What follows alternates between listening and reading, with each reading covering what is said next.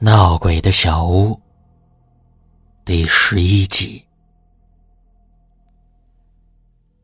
原来这女孩子名叫秀儿，四年前来到这所学校就读的，是学校的一名品学兼优的高中学生。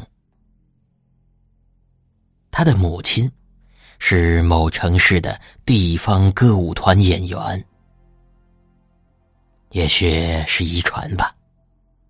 这女孩子的身材特别的好，个儿高高的，又爱好体育，被学校选取到本市的女子体操队进行培训。可是她的父母却不希望孩子学体操，他们要求孩子上大学，考博士。出国，他们有的是钱，缺少的是知识。希望女儿出人头地，将来给他们争光。可是女孩子偏偏不听父母的劝告，天天往体训队跑。父母万分的无奈，就通过朋友的介绍。把女儿送到这个偏僻的小镇就读中学。公允的说，这所中学的升学率在这个学区算是蛮高的，在县里也是榜上有名。校长受人之托，何况又是大城市里来的学生，自然不敢怠慢。把他分到了重点班，还特地让学校最好的老师给他开小灶，但又怕城里人在乡下生活的不习惯，还特地的让杨妈妈关照他。刚到这个学校时，秀儿什么都感到新鲜，又受到大家的特别关怀。样样都很如意，学习成绩直线上升，还在县市各级学科竞赛中频频获奖。秀儿多次为学校争得了荣誉，被校长当成了宝贝捧着。没想到，这秀儿却是一天一天的消沉起来。常常莫名的叹息、哭泣，人也日渐消瘦。老师们以为他想家，常常来劝导他，却一点效果也没有。校长、班主任多次托人带口信儿，让父母来看望他，可是。男的要上班，女的要演出，谁也没有来看望过女儿。听说他们分居了，男的聘上了本单位的女同事，而那女的一气之下，也找了个相好的。还有谁来关心女儿呢？秀儿常在梦中哭泣。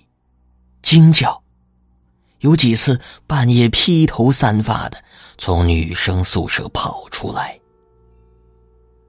大家议论纷纷，说秀儿中邪了。再次找他的父母，这对男女活宝竟是不知去向，良心被狗吃了。秀儿的病。时好时歹，好的时候和平常人没有两样，一发病就闹得翻天覆地。学校只好让秀儿离开女生宿舍，搬到我的小屋后面的隔离间里。杨妈妈自告奋勇的照顾她，校长夫人也常来陪秀儿，不时的开导她。他不发病时，校长就让老师们轮流给他补习功课。我真心的希望他早日康复，能参加高考啊！校长如是说，而所长大老张却是暴跳如雷，还要他复习，还考试，你要把他逼死啊！故事完了，我心情很沉重。就网友们关心的事，做一下说明。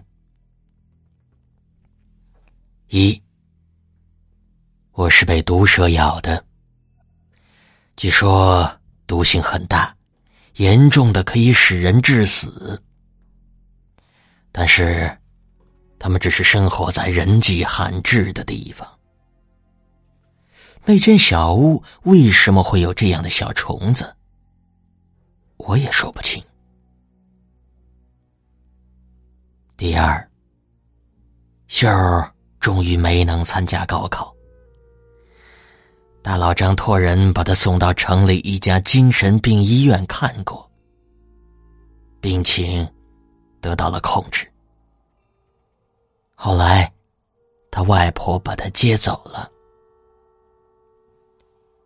第三，校长已光荣退休，和夫人一起到他儿子工作的另一个城市享福去了。